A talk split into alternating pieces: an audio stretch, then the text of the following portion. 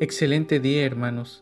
Hoy festejamos la Asunción de la Santísima Virgen María y el Evangelio del día de hoy nos habla de esa inmensa alegría porque Dios ha puesto sus ojos en la humanidad, en su pueblo, en María.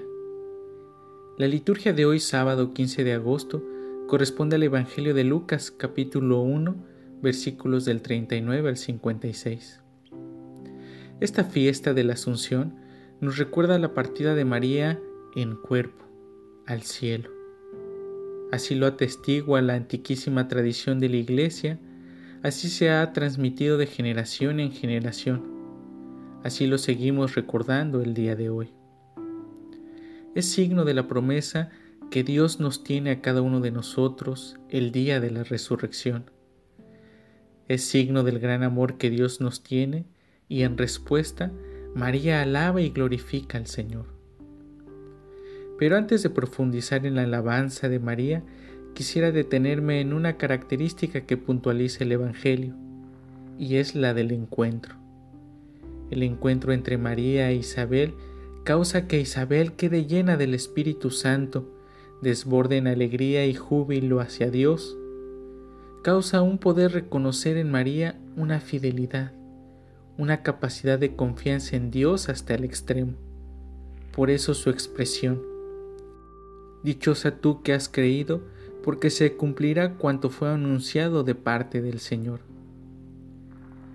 Encontrarnos con Jesús y con María nos llevan a saltar de gozo, a quedar llenos de alegría, de satisfacción, sobre todo como dice el Evangelio, llenos del Espíritu Santo. Estos encuentros tocan el corazón y la mente para quedar llenos de esa presencia que acompañará el camino en todo momento y que nos ayuda a reconocer la presencia de Dios en nuestros hermanos.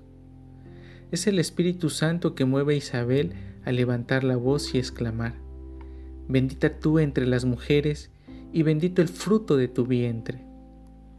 Sí, hermanos, cada vez que decimos, Bendita tú entre las mujeres y bendito el fruto de tu vientre Jesús, es la capacidad de reconocer la presencia de Dios en medio de su pueblo, que nos acompaña en todo momento.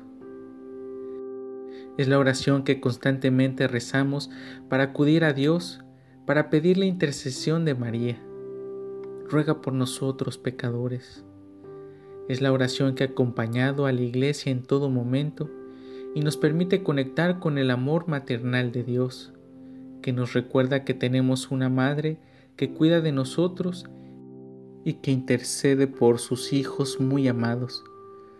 Por eso te invito, hermano, a acudir a María a través de la oración, y ella como buena madre siempre contestará tus oraciones. Ahora bien, María no se queda atrás por semejante saludo de Isabel, sino que lleva a María a alabar al Señor, a reconocer su grandeza, a admirar su misericordia. Por eso empieza diciendo, mi alma glorifica al Señor y mi espíritu se llena de júbilo en Dios mi Salvador, porque puso sus ojos en la humildad de su esclava. Es Dios que se fija en María, pero al mismo tiempo está mirando a la humanidad, reconociendo en ella la capacidad para acoger su misericordia y que ésta puede ser acogida de generación en generación a todos aquellos hombres de buena voluntad. Dado que Dios conoce el corazón de la humanidad y espera que deje de ser ese corazón de piedra, ese corazón altanero que busca el poder para dominar y no para servir. Por eso exalta a todos aquellos que utilizan el poder con humildad y generosidad, que están dispuestos a compartir y favorecer a los hermanos con mayor necesidad. Porque así es Dios de misericordioso, y viene en ayuda de Israel, viene en ayuda de la humanidad, porque es fiel a sus promesas, es fiel al compromiso que hizo con Abraham, es fiel al compromiso que nos fue y nos es revelado en su Hijo Jesús. La misericordia de Dios en todo tiempo a toda la humanidad. Por eso, este Magnificat de María es una expresión de la relación de intimidad que tiene con Dios, que es misericordia, y también es una expresión del gran amor que le tiene a Jesús y que éste ama profundamente a la humanidad. Por ello, sigamos a María en su manera de amar a Dios, de amar a Jesús, de ser dócil al Espíritu Santo. Porque como nos recuerda el Papa Francisco, ella nos abre a la esperanza, a un futuro lleno de alegría y nos enseña el camino para alcanzarlo. Acoger en la fe a su Hijo, no perder nunca la amistad con Él, sino dejarnos iluminar y guiar por su palabra. Seguirlo cada día, incluso en los momentos que sentimos que nuestras cruces resultan pesadas. María, el arca de la alianza, que está en el santuario del cielo, nos indica con claridad luminosa que estamos en camino hacia nuestra verdadera casa, la comunión de la alegría y de paz con Dios.